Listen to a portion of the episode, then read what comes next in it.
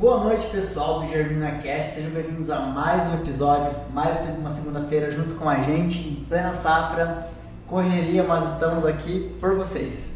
Caramba, que semana, hein? Mais uma vez, que Nossa Senhora abençoe todos os produtores que estão iniciando colheitas essa semana, que seja muito, uma semana muito produtiva, que o fogo não apareça em nenhuma das propriedades. Amém. E que esse ganha vai embora.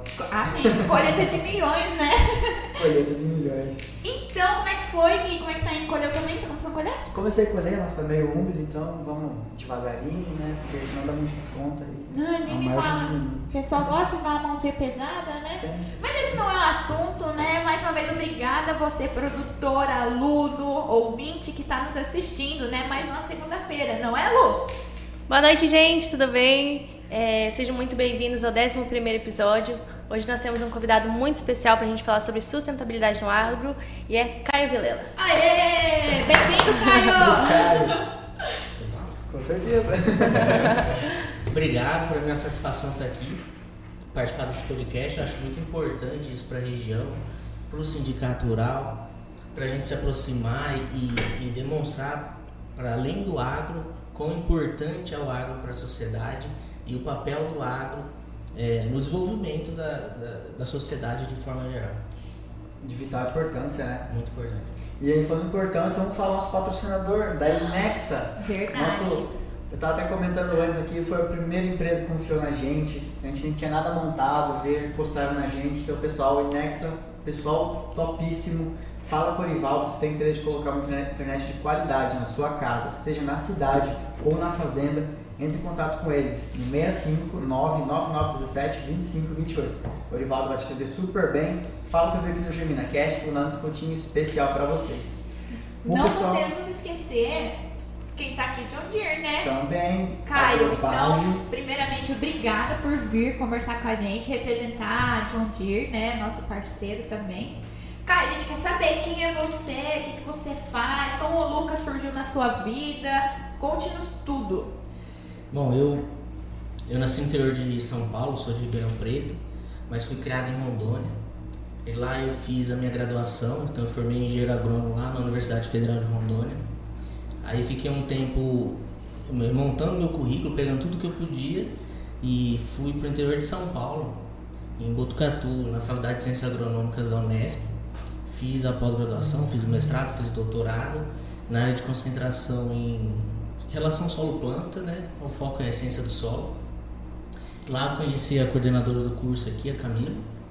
E entrando em contato, terminando a pós-graduação lá, eu vim para Lucas para assumir aqui na La Salle as algumas cadeiras do curso de agronomia, Ah, com foco também na parte de solos. Nesse período eu fiquei três anos dando aula na La Salle, ainda sou professor da La Salle, ainda trabalho lá, só que agora eu estou na, na agrobagem como coordenador de projetos agronômicos e uma da, da- dos focos desse cargo é fazer um link aí com a parte de maquinário, a parte de, ma- a parte de máquina em si, com os dados agronômicos, para tentar gerar mais soluções para o produtor. E nesse aspecto tem os projetos mais sustentáveis, tentando levar aí, eh, caminhos para o produtor acessar eh, mercados diferenciados para remunerar os produtos dele de forma geral e a atividade dele. Uhum. Então é isso que eu, que eu faço lá. Uma pauta muito em alta, né? Sustentabilidade, né? Mas todo mundo fala ah, sustentabilidade, sustentabilidade. Professor, dá uma palhinha pra gente, assim, só para o pessoal que não, não tá a par do assunto ainda. O que seria sustentabilidade no agro, né? Eu sei que a ideia é muito ampla, né? O geral é muito amplo, mas só uma, uma palhinha de como é que é. ó. Antes de eu dar essa palhinha, eu queria falar um pouco sobre quando eu vim para agrobagem, eu trabalho no setor de soluções integradas. É, aqui em Lucas, o, o- tem- tem- a gente tem três consultores de soluções integradas, que é o Alan, a Bruna e o Matheus. E o foco desse setor é pegar soluções, integrar elas e levar para o produtor rural. E tentar aproveitar melhor o- a parte de maquinário que a gente tem para oferecer na parte tecnológica. Então, o quão tecnológico nossas máquinas e o que isso pode oferecer para o produtor. Um desses, desses pontos é a questão das, de ser mais sustentável. Então, adotar práticas mais tecnológicas, integralizar os dados, buscar soluções, isso também é sustentabilidade. Então, de forma geral, tudo que a gente pode fazer e tudo que a gente faz para se perpetuar no, no, negócio, na atividade, gerar retorno econômico, é, preservar o ambiente, de forma geral que a gente convive e melhorar a sociedade, isso é sustentabilidade. Então, a sustentabilidade está muito ligada com o nosso setor, mas em si com a atividade do produtor rural. E eu queria até fazer uma menção aqui, parabenizar os produtores pelo esforço que os produtores fizeram dentro aqui da 63, na região do, do centro-oeste, e desenvolveram a região. Então hoje praticamente tudo que a gente tem aqui está em prol do pioneirismo, do esforço, é, da dedicação, que é uma atividade nobre que é, além de produzir alimento, desenvolver a sociedade que está aqui. Então, antes de tudo, tem que agradecer ao produtor rural. E se a 163 está aqui desta forma, porque a gente tem, nós somos sustentáveis. Podemos melhorar algumas práticas, temos que melhorar, temos sempre que pensar em, em progredir, em avançar, mas essa é a minha mensagem aí para o produtor rural. Essa aqui é o, é o grande tchan, na verdade, sustentabilidade, né? Tu pensa em, nas próximas gerações, né? Sempre na sua, beleza, mas a próxima geração tem que vir sempre numa, numa pegada melhor do que já estamos vivendo. Né? É, e essa é a nobreza da atividade agrícola de forma geral. Tudo que, que a gente faz hoje na propriedade é para a próxima geração. E a próxima geração vai fazer para a próxima geração. Então, olha quantos anos as gerações já estão aí. Então, a agricultura, a gente falar de agricultura é a mesma coisa que a gente falar de sustentabilidade. Interligado, né? Sim. Muito show. Senhor, a gente estava comentando aqui antes até sobre carbono e tal, surge muita dúvida, né? A gente fala que hoje em dia já está rolando né, conversa de crédito de carbono, como é que vão o que, que, é o carbono, na verdade, né? Muitos produtores se indagam, como é que eu vou vender alguma coisa, como é que eu vou precificar uma coisa que é intangível, né? Eu não toco, eu não, não, compro e coloco na lavoura, eu não extraio da lavoura e vendo para alguém. O que, que, é o carbono em si? Só para ter uma ideia de como que é. Apesar de parecer intangível, o carbono está presente nas nossas vidas, em, to, em tudo que a gente faz praticamente. Então, nós somos orgânicos praticamente, nós não somos minerais, nós somos uhum. orgânicos. E o carbono faz parte disso. Se a gente pensar de uma forma mais simples, vamos dar um exemplo aqui, a gente não, não sintetiza carboidratos, a gente come carboidratos, a gente come proteína para gerar tecido para se desenvolver. Da onde vem esse, esses, esses, esses nutrientes, esses macronutrientes para o ser humano? Vem de um processo que chama fotossíntese, que é a retirada de um elemento que está na forma de gás e, e esse elemento ele fica mais, de forma mais complexa. Então quem faz essa síntese são os vegetais e transforma esse carbono nesses elementos. E o que, que, é esse carbono? O carbono é um elemento que está na atmosfera na forma de CO2, que é vital para a vida na Terra. Sem ele não tem vida. Então, todo o processo de fotossíntese, que é o que rege a vida, depende do carbono. A questão é que esse carbono tem um ciclo e uma parte desse, dessa molécula de carbono, quando está na atmosfera, ela, ela consegue manter essa energia luminosa por um período e emiti-la de novo. E, e, tem alguns estudos que falam que ela que é, causa também um, um determinado aquecimento. Então, o aquecimento do globo às vezes está relacionado com o aumento do carbono do CO2 na atmosfera. E quando a gente pensa em vegetal, esse carbono está armazenado na forma de floresta, está armazenado no solo, na forma de carbono orgânico, ou como a gente conhece nas análises de solo para fazer recomendações agronômicas, a matéria orgânica. E aí, quando ele vai para a atmosfera, ele acaba gerando esse, esse um pouco mais desse aquecimento. Então, o carbono é isso, mas ele faz parte da nossa vida. Sem o carbono, não teria vida na Terra. A gente tem que ter uma temperatura mínima ali, né? Para quem está assistindo a gente não, não Teve na aula de ciências, mas se esqueceu como é que funciona né, o efeito estufa. Né? Alguns acreditam, outros não, mas a teoria explica o seguinte: tem uma camada da Terra, né, que cobre a Terra, o ozônio, camada de ozônio, os raios do Sol entram na Terra e refletem de volta. Antigamente, quando não existia efeito estufa e tal, a maioria desses raios refletiam para fora e a temperatura do planeta era 14, 15 graus. Aí agora, como tem muito gás na atmosfera, esse raio não consegue refratar de volta, né? Ele volta para o céu e depois volta para cá de novo, aumentando a temperatura média interna do planeta. Aí é o aquecimento global que se fala. Né? Eu assim, não, eu acho que é, é questionável, é um assunto muito que É pode gerar debate, né? Um debate É tem sempre os dois lados, a gente nunca pode bater o martelo, né? Para algum lado, mas realmente está acontecendo um aquecimento, a temperatura média está subindo. Mas a gente for há anos atrás, sempre tem um ciclo, né? De subir, Exato, é queda, cíclico. sobe e queda. Mas enfim, né? O assunto, vamos deixar isso para um outro episódio do podcast, que hoje é sobre o carbono, né? E aí que acho que entra a, a grande importância de como que a agricultura está ligada diretamente nessa parte de capturar o carbono. Na agricultura é praticamente retirar carbono da atmosfera e transformar em alimentos pelo processo de fotossíntese. A gente precisa do, do ambiente, então de, de, de energia solar para isso. O clima é muito importante, o clima inclusive é limitante junto com as variedades na produtividade agrícola. Então quando a gente produz, a gente está retirando carbono, acumulando ele na forma de matéria vegetal. Então quando a gente pega a colheita do milho agora, todo o processo de crescimento da planta foi retirar carbono e acumular na forma de tecido.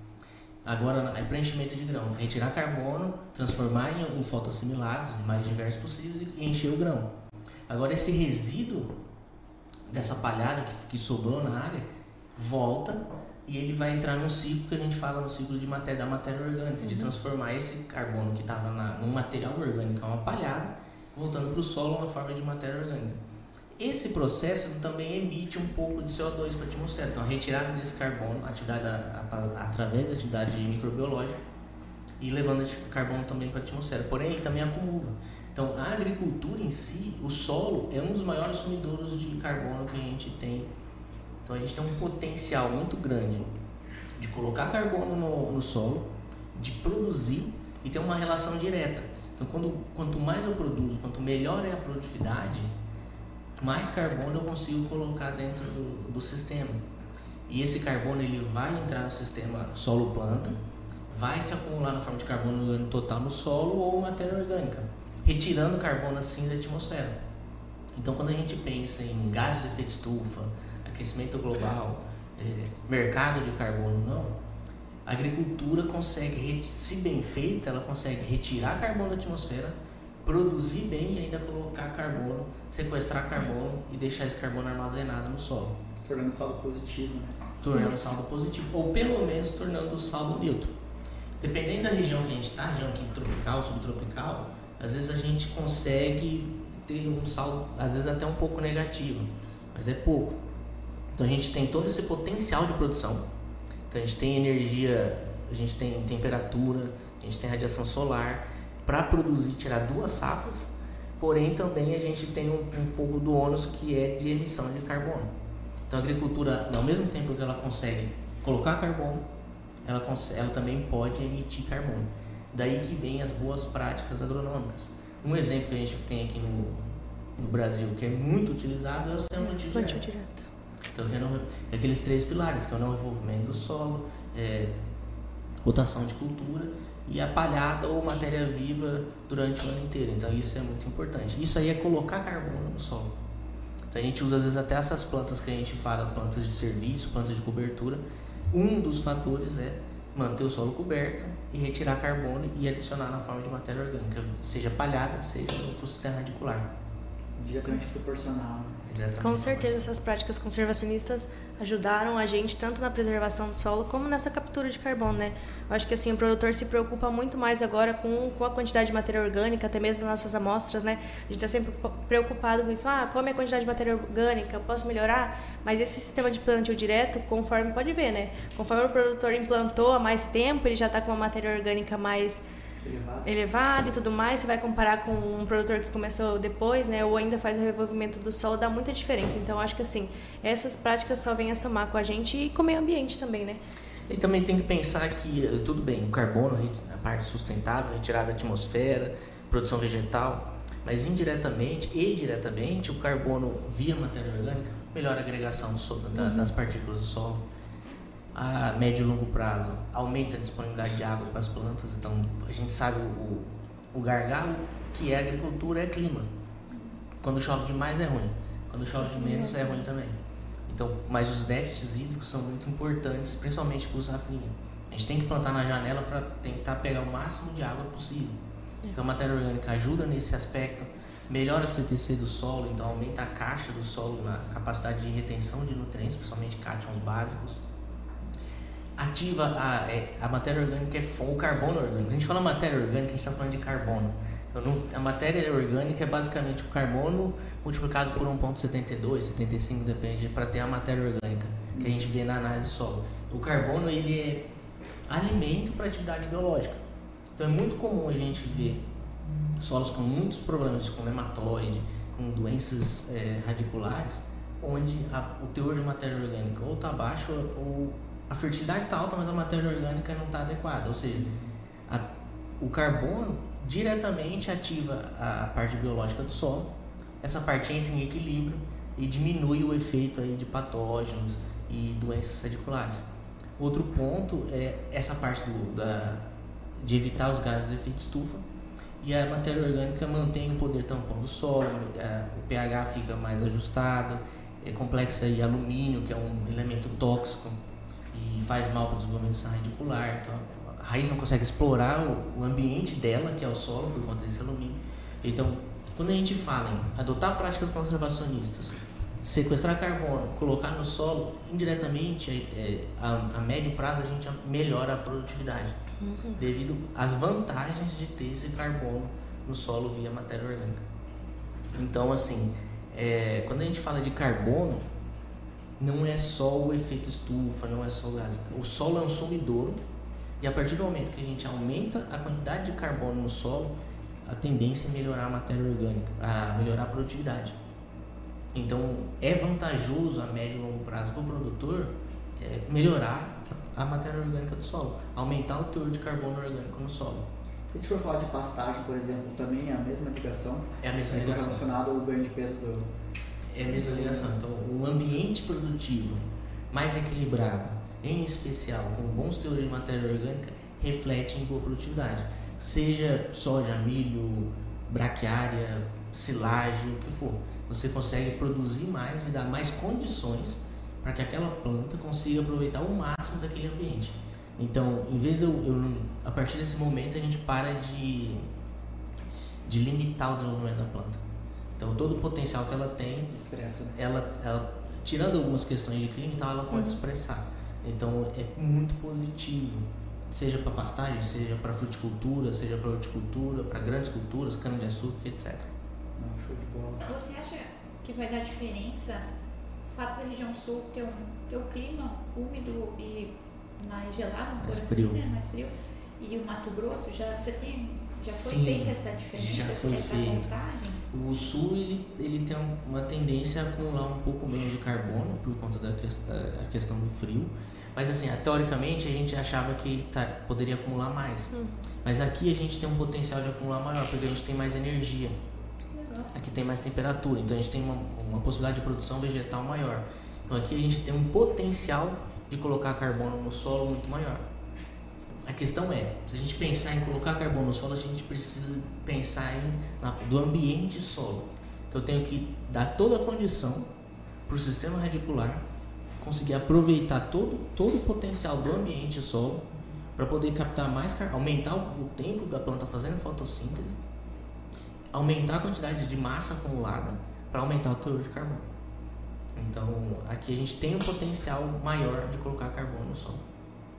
Só que o sushi tem uma vantagem que é ter esse tempo de fazer cobertura lá. Né? Sim. Daqui a gente não tem essa, não é que não tem, Sim. a gente não faz. Né? Até porque fica inviável a conta. É. Por exemplo, uma safrinha produzindo 120, 140, produtores colhendo até 200 sacos de milho. Fica inviável você tirar o milho do sistema e, e jogar uma cobertura, né? Mas é casos e casos, né? Então. Por exemplo, quem não colhe muito bem milho, por que não fazer isso, né? Ou rotacionar talhões.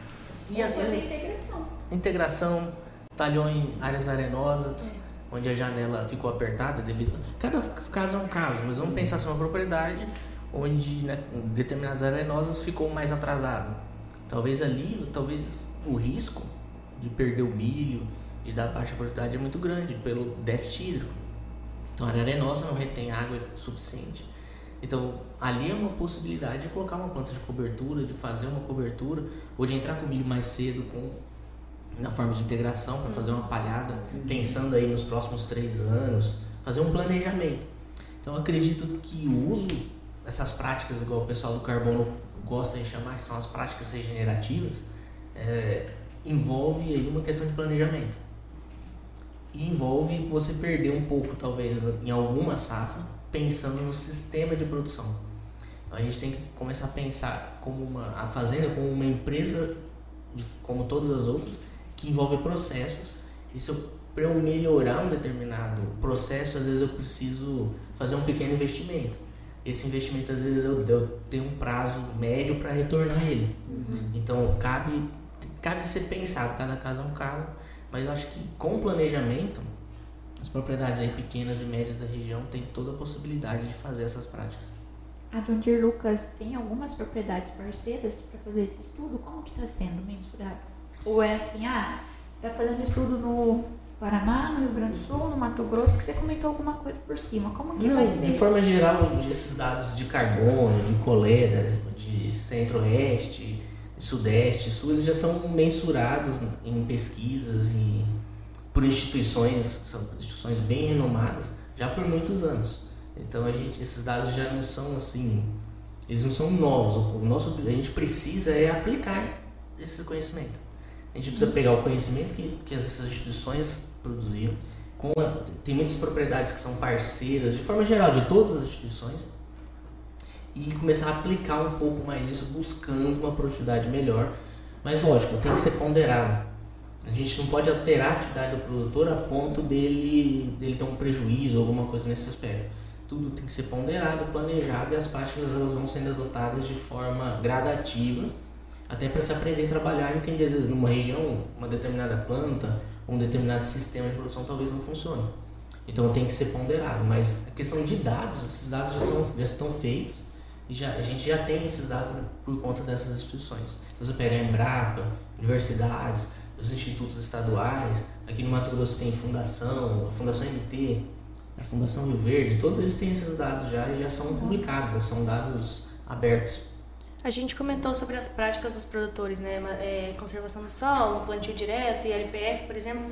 Mas e quais são os papéis das empresas, por exemplo? Você veio representando uma empresa. O que, que ela faz, qual, como ela atua nesse cenário de sequestro de carbono, de projetos de carbono? A gente acredita que utilizando as práticas, a tecnologia de forma adequada, isso envolve também, ajuda a ter sequestro de carbono. Então vamos pensar assim, eu tenho um projeto na fazenda onde eu reduzo o amassamento, eu otimizo a aplicação, reduzo o número de manobra de cabeceira, eu planto aproveitando melhor o talhão.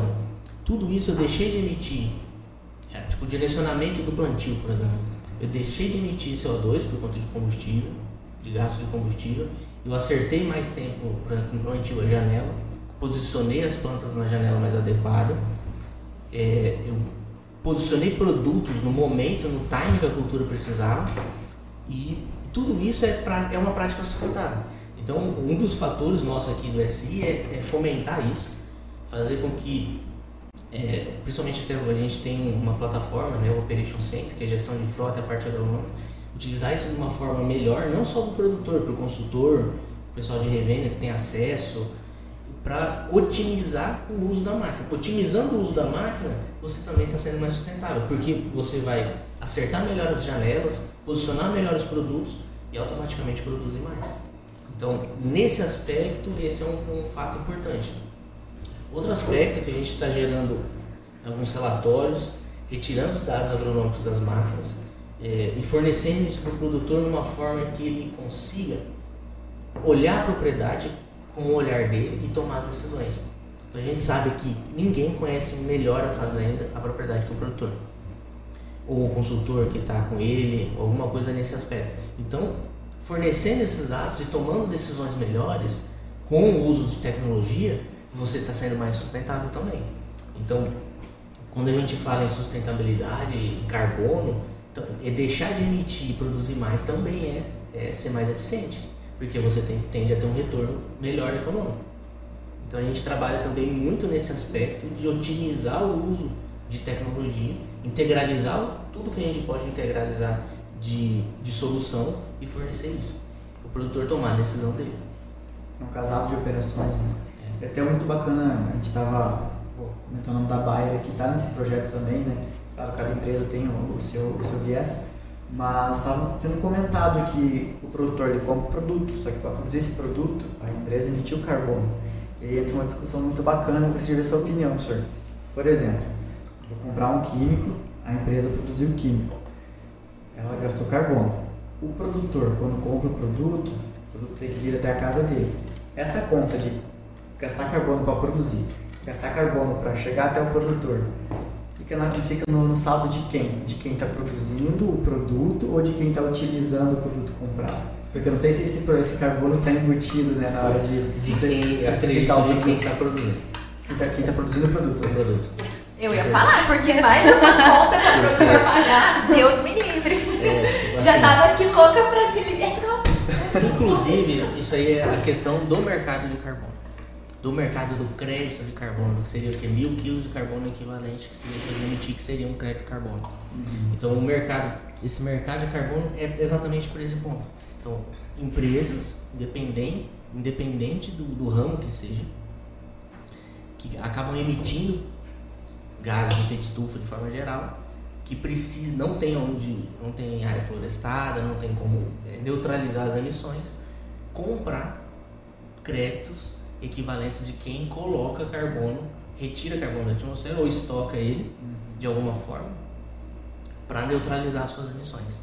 Então, é esse, por isso que eu falo que é de quem produz. Então, são várias empresas que têm isso. Você pegar a Agrobagem no, no show Safra, ela neutralizou as emissões do show dela, do show que a gente participou. Uhum. Para cada máquina, a gente está plantando uma árvore para tentar é, mitigar. Essa, cada máquina comercializada está sendo plantada uma árvore para como um conjunto de fatores sustentáveis para melhorar essa questão de, de, mitigação de gases de efeito estufa. Então, assim, são um conjunto de práticas. Uhum. Só que quando a gente faz isso, o produtor, de novo, é chave. O produtor, a atividade agrícola é uma das maiores sumidoras. O Brasil tem um potencial muito grande, devido à atividade agrícola, de retirar carbono da atmosfera e armazenar no solo. E o produtor ainda tem as áreas de preservação. Uhum. Então, você tem as áreas de preservação, você tem a possibilidade de acumular carbono no solo e produzir mais. E produzir mais. Você acha que países, os países de fora também estão investindo nesse tipo de pesquisa? Estados Unidos, Suécia, Alemanha? Sim, eles Porque assim, eles gostam muito de vir dar pitaco na nossa produção, na, no, no nosso idioma e tudo mais. Então, já veio de lá? Será que foi uma inspiração? Tipo, ah, lá fora estão fazendo, vamos fazer também? Sabe me dizer assim? Alguém começou ou foi uma ideia brasileira essa, tipo, vamos não, sequestrar o, carbono? A ideia em si não é, não é. A origem da ideia não é brasileira. Foi no Tratado de Kyoto ou foi antes? 84 acho que foi, né? Não sei, tem aqueles tratados que acontecem Peraí, a Lu fez uma pesquisa. Oh, uma pesquisa, ah. foi lá que eu nasci. 1997, protocolo de Kyoto. Mas eu acho que foi no geral, né? Para incentivar práticas para diminuir os gases de efeito estufa no geral, assim, não sei se uhum. foi o surgimento desse projeto, né? Então acho que veio posterior, né? Foram ideias posteriores. É, foi aquela, você dá uma provocada. É, exatamente. Você vai provocando e vai, e surgindo, vai respostas. surgindo respostas, vai juntando países, vai criando aí métodos, vai fazendo avaliações e tentando buscar alternativas para essa questão do aquecimento. Uhum. Mas de forma geral, o Brasil é um dos países mais sustentáveis que tem. Uhum. É o, é o, Brasil, se a gente pega o Cerrado, desenvolvimento da, da agricultura no Cerrado, então ela, inicialmente ela foi pautada em calcário, corrigir a acidez do solo, manter inicialmente foi sistema convencional, mas depois o que, o que fez o Cerrado ser o que o Cerrado é, uma das práticas, além das variedades, das empresas, do pioneirismo, é o sistema plantio direto, que é basicamente é, não, revolvimento, não revolver o solo e forçar o acúmulo de matéria orgânica no solo. Nosso solo. Pessoal, voltamos. Problemas técnicos. Em todos esses anos nessa indústria vital, essa é a primeira vez que isso me acontece. Ficou referência esses comentários aí. Mas então, Tadinha, fazer uma pergunta agora, meio polêmica. Eu acho que foi por causa disso, hein? Ah, não, verdade. Estabilidade no ar. Foi um aviso, foi um aviso. Ai, Deus será. Processo não é agora, que não é isso que eu tô precisando a minha vida. Mas vamos lá. Caio, uma ideia, o que eu quero te perguntar é o seguinte, não existe um produto no mercado que vá ser milagroso para o produtor, ó, se você ir por essa linha, você vai reter mais carbono, se você... Você acredita que Porque assim, sabe que produtor, ele adora uma fofoca, né? Ah, Pelo menos é como funciona. E o mercado tá aí para difundir vários produtos e tudo mais. Então, o meu receio é assim, com o sequestro de carbono, vai ver a oportunidade de, de gerenciar dinheiro e tudo mais, de vender e tudo mais. Então, se alguém chegar pro produtor e falar assim, ah, se você usar esse produto aqui da X empresa, ou ah, porque ele é um biológico, ele é um químico, ele é um nanana, existe essa possibilidade de reter mais carbono se ele usar algum produto X ou Y, vamos dizer? Não, di- diretamente não. O acúmulo de carbono está relacionado à produtividade e é um conjunto de práticas, seja a parte de mecanização, seja na parte de fitossanidade, seja na parte de genética, de posicionamento de materiais na época e no local que, que compreende ele, que vai gerar um aumento a médio prazo do teor de carbono no solo. Então, se eu pensar em um produto específico, não. É, não tem como isso acontecer, mas a gente sempre preza pelas boas práticas agronômicas.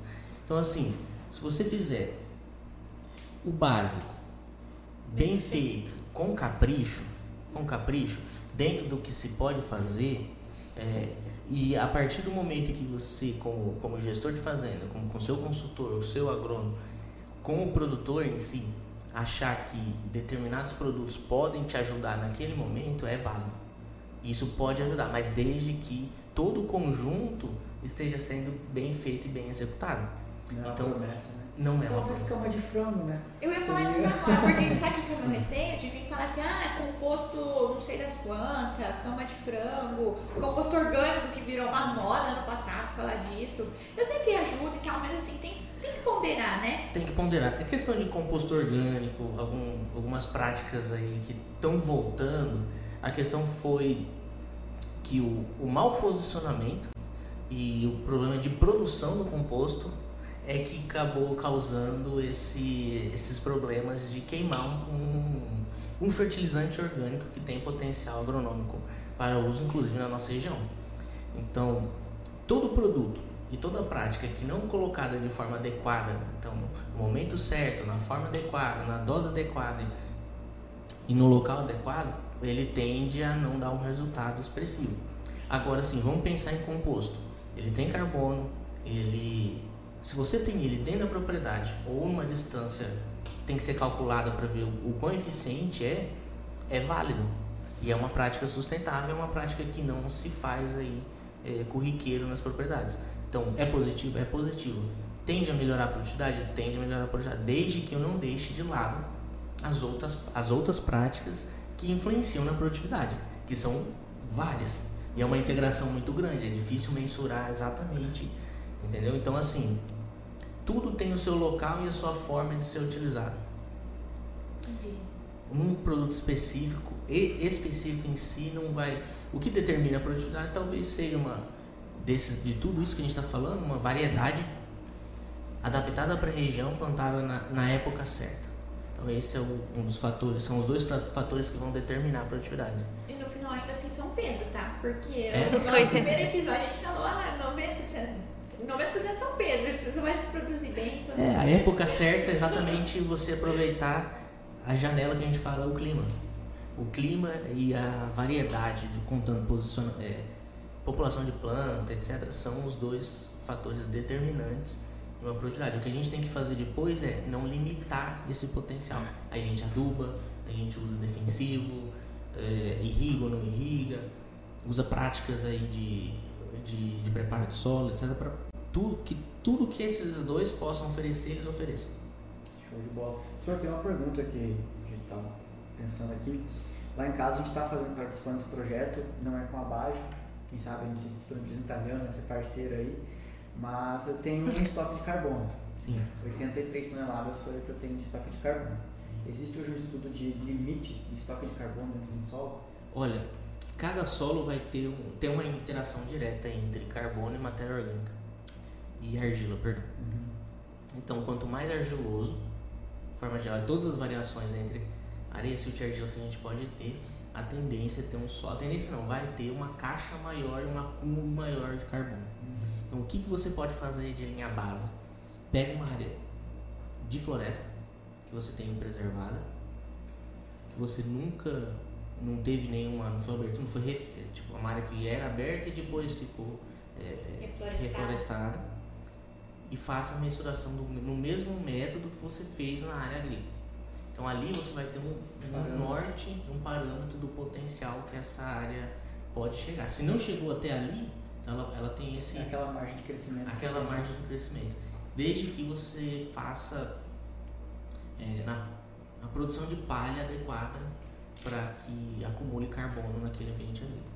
A pergunta agora para os dois, como é que... Quantifica o É, carbono. bem isso, como é que você sabe que você tem 80 e poucas toneladas? Análise de solo. É até bacana. Qual é a Se sua o quiser explicar. Ou... É. Não, o senhor não tem. Acho que o senhor explica. Como é que a bom. baixa Ah, é, Esse- não, nosso convidado que fala. É verdade. Aproveita e fala. Como Na que a verdade- baixa tá. A ideia de trabalhar, como é que é?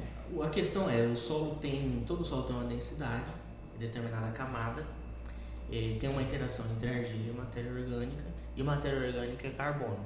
Então a gente tem um método de analisador, um método elementar, que seria, a gente chama de, comumente chama de CHN, que mede carbono, hidrogênio e nitrogênio. Então ele eleva uma alta temperatura e fa- queima praticamente todo esse carbono e faz uma medição a gente tem um equivalente desse carbono que, que virou gás em carbono que está no solo. Então aí se faz um cálculo em cima dessa densidade, numa determinada camada, determinada densidade desse solo e quanto desse, desse carbono orgânico total tem em gramas por quilo e a gente consegue quantificar né, de 0 a 10 quantas toneladas tem naquela camada, levando em consideração a densidade, porque a gente tem a questão de argila, eh, areia e silt no solo. Eu, se eu quero quantificar o quanto eu tenho até um metro de profundidade, eu consigo fazer desde que eu faça as coletas, que aí já não é tão simples, que o, problema, assim, não é que é um problema. A dificuldade é que a amostragem é o principal. É o diferencial, né? É o diferencial, tem que ser bem amostrada. E para isso a gente precisa fazer, não tem outro método, tem um método chamado anel volumétrico, para medir a densidade, para poder fazer essa conta. Então, seja na propriedade do Gibson, seja numa propriedade no Rio Grande do Sul, seja numa propriedade do mundo, vai ser feito desta forma. Tem alguns outros métodos que, estão, que já estão validados, que é o SpecSolo, por exemplo, da Embrapa. A Embrapa desenvolveu esse método, o laboratório Ibra validou e, e- e através de Big Data, tem uma série, uma certa, um monte de forma de calibrar tudo isso. E tem uma correlação bem positiva com o CHN. Então ele consegue ser mais barato, ele é escalável e também é, gasta-se menos gás, polui menos para ser, é, para ser Tá. mensurado. Então a gente tem esses dois métodos hoje de, de avaliar carbono orgânico aí total no solo. E de quebra vem análise de solo completa. né? De quebra venagem solo completa. Esse método, o Spexol ainda consegue textura, dá uma boa ideia de textura e nitrogênio, que é um problema se você fazer por métodos, os métodos normais. Então, lógico que não é um parâmetro 100%, porque o nitrogênio é muito. é, A dinâmica dele é muito rápida e complexa, mas também dá para fazer por esse método. Mas não pode generalizar, né? Porque o Giverson tem 83 tons Não. no talhão, ele tem 100% da área. Não, o sistema de produção do Giverson para aquele talhão, para como ele como, como é o manejo. A gente fala o que, que é o manejo? É como o Giverson usa, tá usando aquela área. Então, no, dentro do manejo envolve tem preparo, não tem preparo. Então, naquela condição, para aquelas variedades, para que como ele adubou, como ele cultivou esse solo nos últimos anos, tem isso. Então, pegar um talhão vizinho que cultivou de outra forma, que tem outro sistema de produção, vai ter outra quantidade de carbono. Por isso que todos os projetos aí que envolvem sustentabilidade no, no que se tange a carbono em áreas agrícolas, o principal fator é mensurar. Então você tem que primeiro identificar o que está acontecendo, é o diagnóstico. Para depois você tomar prática, é, decidir que práticas é, são mais plausíveis, que cabem naquela propriedade, com tudo, com como funciona aquela propriedade para eu poder melhorar esse aspecto, se for o caso de melhorar. Eu vou fazer uma correção, 88 toneladas. Vou mostrar aqui na câmera, porque é uma média. Olha aqui, eu vou só mostrar di- direto para para ver. Esse aqui é o meu talhão que está mensurado o carbono. Aqui onde tem quase 100, e aqui é perto onde tem floresta nativa, nessa parte do talhão, e aqui é onde é o mais longe da floresta nativa, onde tem o menos carbono. Que legal. É assim que eu amarro. Vou, Depois a gente vai colocar. Vou mandar. Depois a gente vai colocar na telinha último assunto dos espectadores. Essas amostras são georreferenciadas com uso de agricultura de precisão, então os pontos são equidistantes. E aí tem alguns métodos, a gente fala grid, né? Então tem grid de 2 hectares, 10 hectares, 5 hectares, aí depende do, do protocolo que você vai seguir. E aí você consegue fazer a mensuração. Lembrando que tem que considerar que a camada, eu não sei qual foi a camada 0 a 30 centímetros. Então ele considerou 30 centímetros de profundidade. Você fez tudo de densidade anel volumétrico de É, não foi eu que fiz, foi, a empresa. Tá, eu não, sou, não tenho John Deere. Posso ir até vocês para saber mais como que funciona? Como é A que- gente auxilia nesse aspecto, inclusive a Bajo e a John Deere, ela, a gente está dando caminhos para o produtor é, conseguir identificar os gaps de produtividade. É, a gente tem algumas plataformas agronômicas que nos auxiliam. Isso a gente precisa de dados para fazer esse, gerar esse diagnóstico e a gente indica algumas empresas parceiras que fazem a coleta e mensuram as análises. Aí o produtor paga as análises, a gente não paga essa parte de coleta e análise, porque a gente, assim, o produtor quiser fazer em um talhão, ele pode fazer. Se ele quiser fazer É total. em toda a área, então aí o custo é dele. Lógico que, como são empresas parceiras, o custo é, tende a ser um custo vantajoso. O produtor poder ter esse, assim, a gente ge- gera esse caminho para ele identificar os gaps de produção ali dele e gerar é, recomendações mais a- adequadas para a propriedade. Tá no ar, tá no ar a imagem. Aí dá de ver que tem o, o canto superior do talhão, é onde fica mais longe do processo nativo. Que é em vermelho. Também, que é em vermelho, que ali lá tem um parâmetro. Onde é vermelho, 79 toneladas tem, e onde está bem verdinho lá embaixo, quase 100 toneladas de carbono. Esse aqui é uma análise de solo, só que esse aqui é um mapa do carbono dentro do meu talhão. Pode ver que não é um padrão, mas a minha média é 88 toneladas. Isso é bom? Isso é ruim? Temos Vai comparar com o quê? o- E outro ponto, né, professor? Vale a pena, tipo assim, eu tenho mensurado hoje isso. Ano que vem faço outra análise. Quanto que eu coloquei de carbono no solo? Ou eu perdi carbono ou eu fiz neutro? É isso que é a, a mensuração do carbono que se faz. E você só conseguiu fazer isso porque você tem o. Não. Ah, Também ajuda, mas. Não, é, a gente- Não, porque, eu não sei se você dá pra falar o nome, mas enfim. É, o meu receio assim, eu não tenho, eu não faço agricultura digital, por exemplo, então eu não consigo ter um mapinha colorido fofo igual você tem. Por- ah, tudo bem, é um erro, porque realmente, hoje as, as máquinas vêm com tecnologia embarcada, a gente tá aí pra usar, mas assim, tem muito produtor que, igual a situação do meu pai, que tem, que pagou, que, mas não sabe usar, então quem sabe talvez ainda tem que fazer mais o básico ainda, Essa puxar é os uma grande mapas. diferença, né? O centro integrado de operações de vocês é para isso, né? É, a gente tem o, o Centro de Soluções Integradas, é para isso. Então a gente, Legal. assim, para as tecnologias de Deere a gente tem um pacote de treinamento para operador, para produtor, para quem está na atividade daquela fazenda, é conseguir usar melhor as tecnologias que estão embarcadas ali naquele equipamento.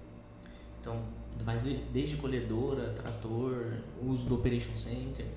As máquinas hoje medem tudo, né? Tu vai colocar o plantio ali até a pressão que faz no solo para você colocar Tem algumas máquinas certa. que conseguem. É, é incrível, hoje dados é, é uma commodity praticamente, né? Tá Lem- sendo... Lembrando que essa parte do carbono não é medida diretamente pelas máquinas. É. Envolve um, você precisa de um, de um software, uma plataforma que vai gerar os pontos para você fazer as amostragens, o laboratório e tudo. É, o carbono ajuda você a tomar decisões com adubações, com práticas agronômicas.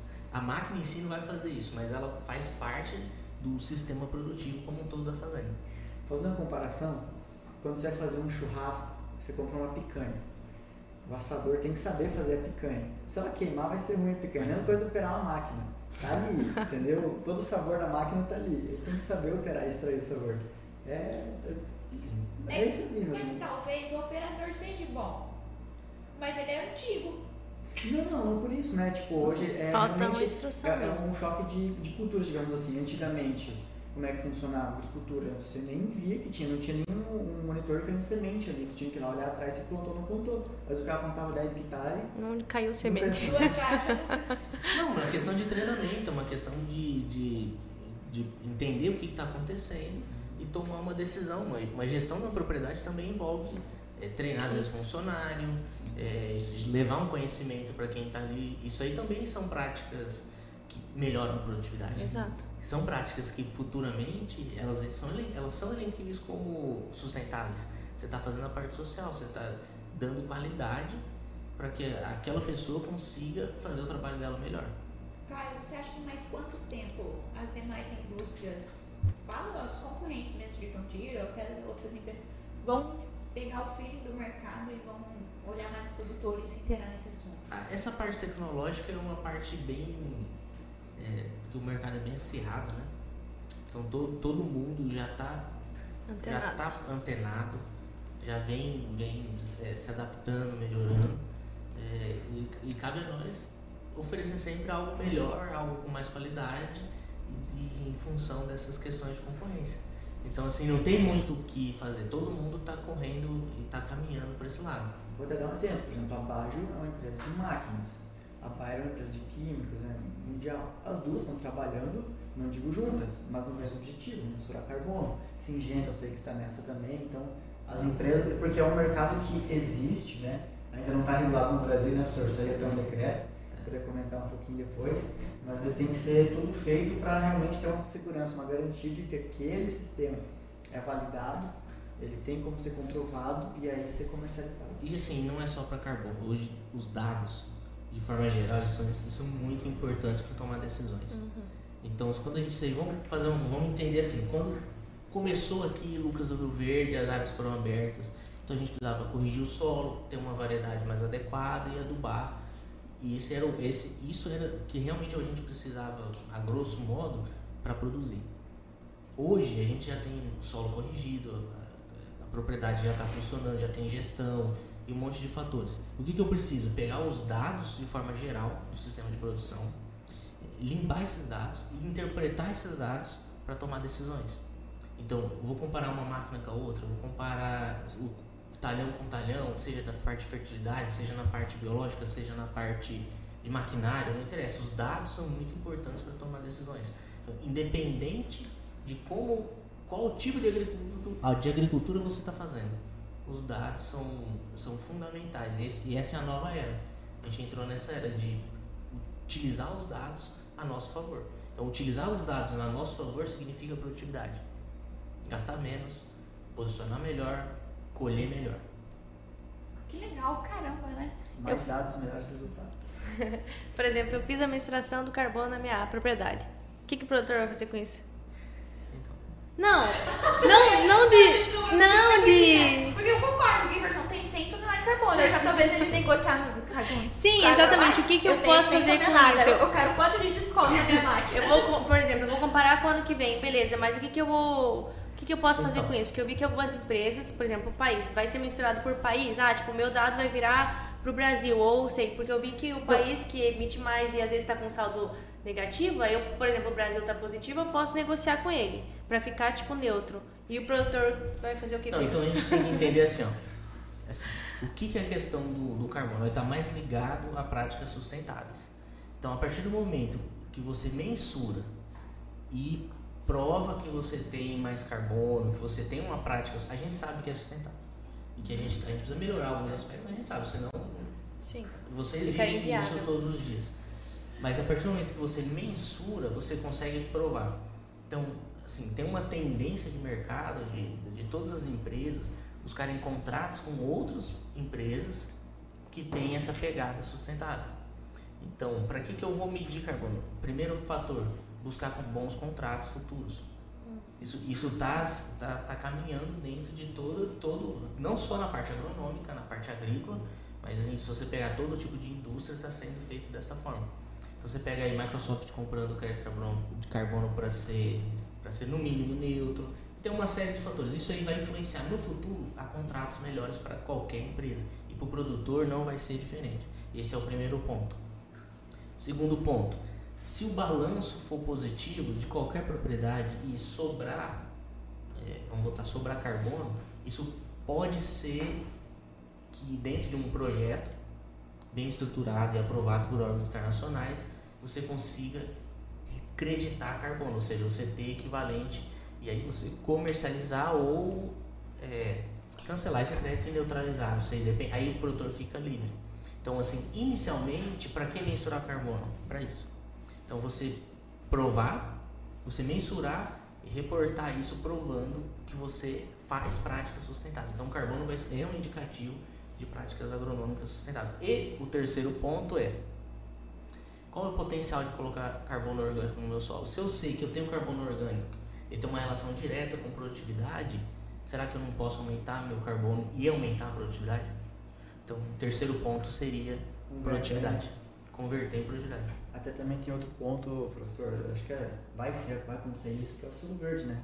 O cara que não é sustentável e não consegue provar isso, não vai, vai ser no mercado, infelizmente. Vale, vale ressalva, Caio, que tem uma indústria no município que ele paga melhor o contrato de milho se você comprovar as boas práticas ambientais na propriedade. É, CAR, sem CAR, não tem passivos ambientais, etc. É, e tá, exatamente, tá, todo, tá tudo sendo caminhado para isso. Você pega, tem grandes bancos que tem linhas relacionadas a isso, você tem indústrias, indústria de petróleo, etc, tá, já está caminhando para isso. Então, a tendência é que, que todo, tudo gire em torno de práticas que é, agridam um pouco menos o ambiente. Então, assim, a gente sabe que o produtor, eu brinco, né, que quem se entende de ambiente é o produtor rural, é o engenheiro agrônomo, é quem está no, no, dia a dia, zootecnista, quem trabalha diretamente com isso. Porque se a gente não entender o ambiente, a gente não consegue produzir um grão. A gente não consegue produzir cana é, para vender açúcar, para produzir álcool. Então a gente não consegue fazer fruta, que é, que é muito relacionado. Então cada. Tipo assim, é muito importante a gente entender o ambiente para a gente produzir. Então a gente sabe como fazer. A gente precisa melhorar isso. Sim, e tomando. Só que isso envolve planejamento, envolve cuidado, porque então todo, toda vez que algo novo começa a aparecer, tem, tem, tem pessoas bem intencionadas, pessoas mal intencionadas, então envolve planejamento, cuidado e, e buscar conhecimento, buscar uma assessoria ou buscar a pessoa mesmo correr atrás de um conhecimento para fazer o melhor possível do que ela pode com a propriedade. E cuidar, né, para não cair no papo furado, porque, de novo, né, o mercado tá aí, oportunidade também, então tem o joio e o trigo, né? Então, ah, mas em todas as áreas. em todas as áreas não tem como. De vez em quando dá umas patinadas, não tem jeito. Sempre. Mas é isso, professor. Como eu falei, quando você começou a falar, já deu uma hora. Já deu uma hora? É, eu falei. Todo convidado fica assim, né? É legal. A gente fala, professor, já deu uma hora. Nossa, passa rápido. Mas muito bacana o episódio de hoje, muito esclarecedor. Pessoal, se ficou alguma dúvida, deixa nos comentários aí, chama em rede social. E professor, eu quero que você dê uma palavrinha final aí de como que a Bajo está dentro desse projeto, que o produtor já pode procurar vocês para começar esse trabalho. A gente está com um projeto é, inicial focado em, na parte de identificar os gaps de, de produtividade, é, modelagem, uso de dados e gerando dados de clima, dados de solo, dados de máquina que vem do Operation Center, mapas de colheita, etc., para gerar é, alguns gaps de produtividade e apresentar isso para o produtor na forma de, ó, você precisa melhorar manejo, talvez aprofundar um pouco o sistema radicular, mas no sentido de que o produtor é, busque, identifique as alternativas junto com o consultor dele que possam melhorar aquela prática. E aí, em médio e longo prazo, melhorar a produtividade e aí acumular carbono e ser mais sustentável. Então esse é um caminho que a gente está tá trilhando e está seguindo para ajudar o produtor. Então, no, ele está levando máquina, ele está levando tecnologia, ele está levando possibilidades para soluções da fazenda dele. E sendo mais sustentável no final das contas. E sendo mais sustentável. E finalmente, mais uma vez, o agro não é o vilão. não, e nunca, nunca foi. Né? Nunca Porque... foi. E o agro, inclusive, vamos pensar assim, se o mercado de carbono, quando ele estiver realmente sólido, como está caminhando para ser, o agro vai ser o maior fornecedor de carbono. O Brasil, inclusive, vai ser o maior fornecedor, um dos maiores, tem o potencial de ser o maior fornecedor de carbono, é, de crédito de carbono para as empresas é, neutralizar as emissões e ser um pouco mais é, sustentáveis, vamos colocar assim. Show, viva o agro brasileiro. E antes que esqueça, pessoal, a Inexa, caso você queira ter uma internet de qualidade na sua casa, na sua fazenda, Fala com o Orivaldo, 659 2528. Fala que eu vi aqui no Germina Cash que vou dar um descontinho especial para vocês. Gente, é isso. Mas, claro, Caio, considerações finais? Falar assim para os produtores mais novos que estão é, que estão acompanhando agora, sempre acompanharam, cresceram na fazenda, mas estão tomando um pouco mais as rédeas da, da fazenda. É, o Sindicato Rural ajuda nesse aspecto é, um, é, uma, é uma instituição, uma, uma fundação, um número, não sei aqui dire, diretamente, Uma entidade. É uma entidade que ajuda vocês nesse aspecto. É, isso é importante vocês aumentarem a participação e focar aí nessa, nessa questão do agro, porque o, agro nunca para e não vai parar. E a próxima geração são vocês. Então, se vocês não começarem a aumentar a participação de vocês e buscar informações, se organizarem para ser mais fortes, então assim, organizado, se você é sozinho é uma coisa, se você está organizado tem, e tem volume de pessoas ali por um propósito, a tendência de, de melhorias é muito grande. Então, aumentar a participação né, nessas discussões e, e, focar no futuro, porque depois vem a próxima geração e vocês têm que deixar um legado para a próxima geração continuar. Então, essa que é a, a mensagem. Com certeza, gente. Muito obrigada pela participação, Caio. Pessoal, espero que vocês tenham gostado. Foi um episódio incrível, eu adorei. Boa noite, até o próximo. Tchau, galera. Até segunda que vem, hein? Até mais, pessoal. E só fazer um comentáriozinho. A ProSoja também está trabalhando em cima do carbono já. Ah, legal. Um dia vamos chamar o pessoal de sustentabilidade para falar aqui um pouquinho. Eu acho que vai ser muito bacana a gente trazer todas as empresas para conversar, porque todos estão falando a mesma língua, né? Sim, caminhando para o mesmo objetivo. Sustentabilidade. É um negócio, né? É provar que o produtor é sustentável. Isso aí. Já é, né? Só Já tem que é. provar. E aí, por isso que a gente termina cash, levando informação pro pessoal. São- É o cão conversando com a cidade. Tchau, pessoal. Até a próxima. TCA.